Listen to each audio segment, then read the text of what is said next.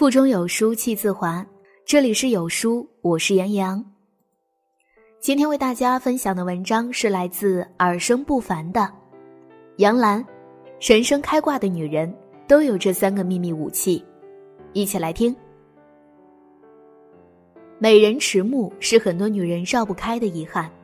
为了芳华永驻，有谎报年龄的明星大腕儿，有焦虑洒泪的美女，更有频频整容导致走向极端的不幸之人。然而，杨澜在二零一五年的一次现场分享中，落落大方地承认：“我今年五十岁了。”她淡然微笑的神态，一如当年在正大综艺的舞台上一样。斗转星移，物是人非。然而，杨澜还是那个杨澜，尽管皱纹爬上了她的脸，沧桑却没有入他的心。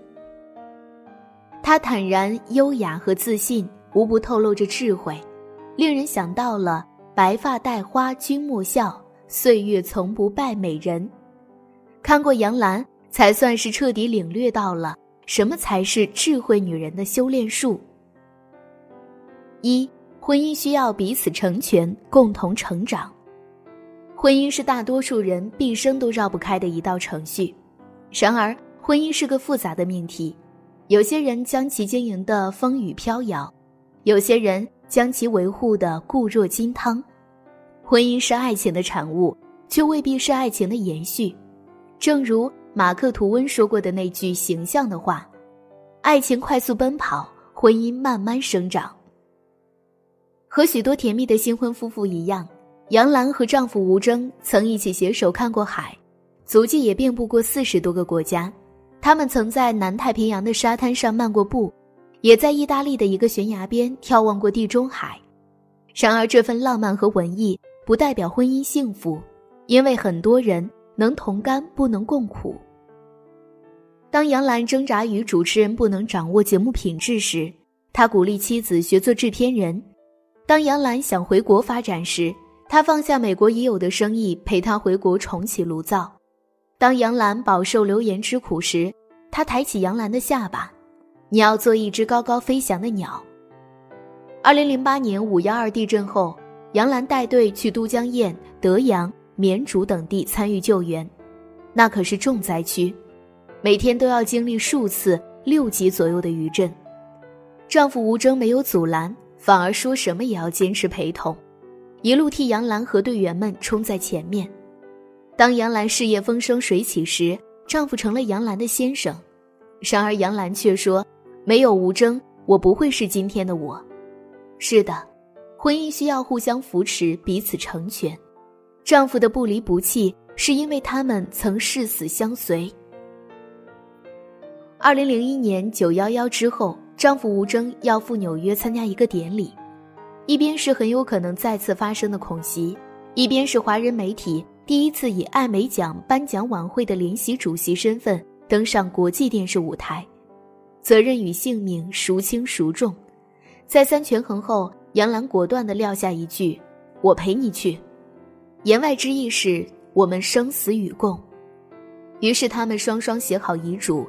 彼此紧握着手，在飞机起飞声中迎接那不可预知的境况，一起经历过甜，一起经历过坎坷，这才是圆满的爱情，因为彼此都见证了对方变得更好的过程。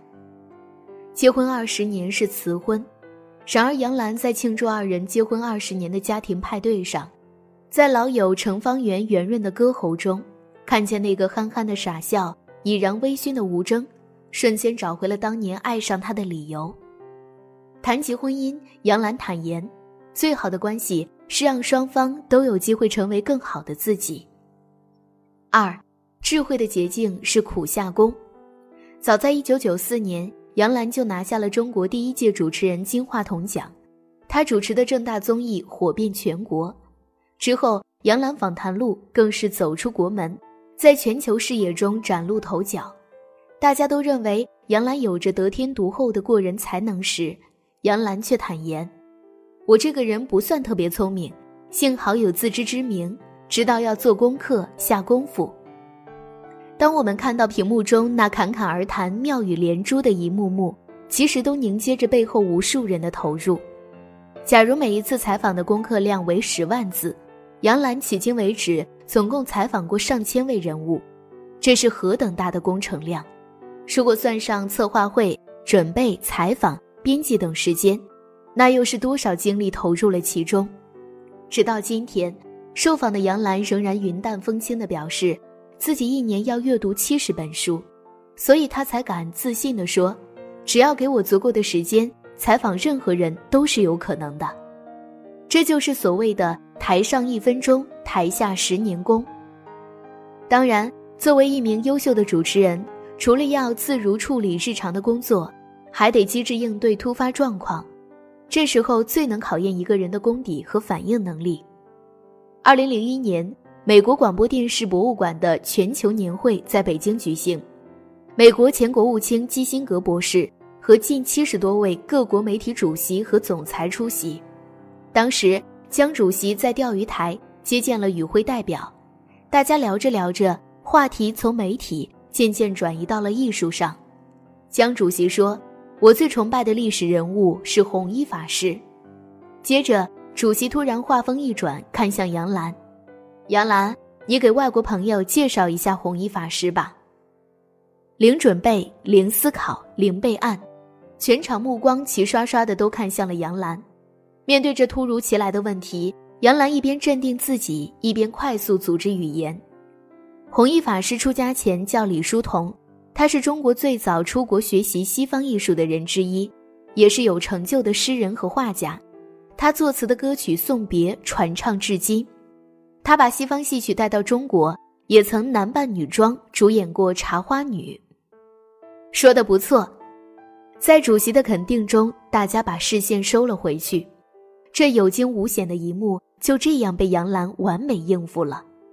其实这是一个突发状况，杨澜事先不知道会有此疑问，她也没有做过相关准备。她的出色表现完全来自于她平日里的积累。我们只看到了她在台上光彩夺目、侃侃而谈，却没有看到她这几十年如一日的辛苦付出。你看，我们所走的每一步都会变成光，照亮我们脚下的路，然后成为悄悄埋藏在人生道路上的彩蛋。每个女孩都应该做冰 girl，很多人都折服于杨澜精致的外表、丰富的内在和强大的气场，就像杨澜提出“冰 girl ”这个概念一样，她就是这样去做的。所谓“病”，是指大格局、大视野。新时代下的女性应该具有自己独立的人格和价值判断，她们有着丰富的人生体验和有趣的灵魂，以及活到老学到老的学习精神。Girl 是指女孩，应该始终怀有纯粹的初心，对这个世界充满好奇。初心无关年龄，无论你是哪个年龄段，你心里住着一个 Girl，你都会保持青春。那时候，年龄便是生命馈赠给你的礼物。女人不应该因为一些遭遇和坎坷就凄凄哀哀。要知道，这世上本就没有容易二字。无论一个女人经历了什么，都不要变得冷漠和麻木，适度的保持柔软和新鲜感，才是当代最有韧性的女性。说到底，以上种种特质都离不开“勇敢”二字。二零零九年，希拉里访华，两天的行程被排得满满当当。但即便是如此高密度的安排，他还是接受了杨澜的访谈。要知道，这可是希拉里此行唯一接受的电视访谈。杨澜集合团队的智慧，确定了十二个问题，既要涉及到中美领导人看重的问题，又要顾及到老百姓关注的问题。这对于杨澜来说是个不小的挑战。杨澜全程表现得积极主动，她用心捕捉着希拉里的每一个眼神和肢体动作。与其说这是采访任务，不如说这是一场心理战术。在一番极其谨慎的沟通后，话题自然而然过渡到了女性自身成长上，这一下子拉近了两个女人的距离。杨澜又不失时机地提及希拉里女儿，采访变得越来越轻松融洽，希拉里甚至难得一见地露出了笑容。令人惊讶的是。希拉里竟然主动延长了十五分钟的对话，杨澜也如愿问完了所有准备的问题。这场高规格的访谈里，格局、视野、好奇心，少了任何一样都没法成就。也许对于我们普通人来说，穷其一生也达不到这个高度，但是至少在我们专有领域的舞台上，可以尽善尽美。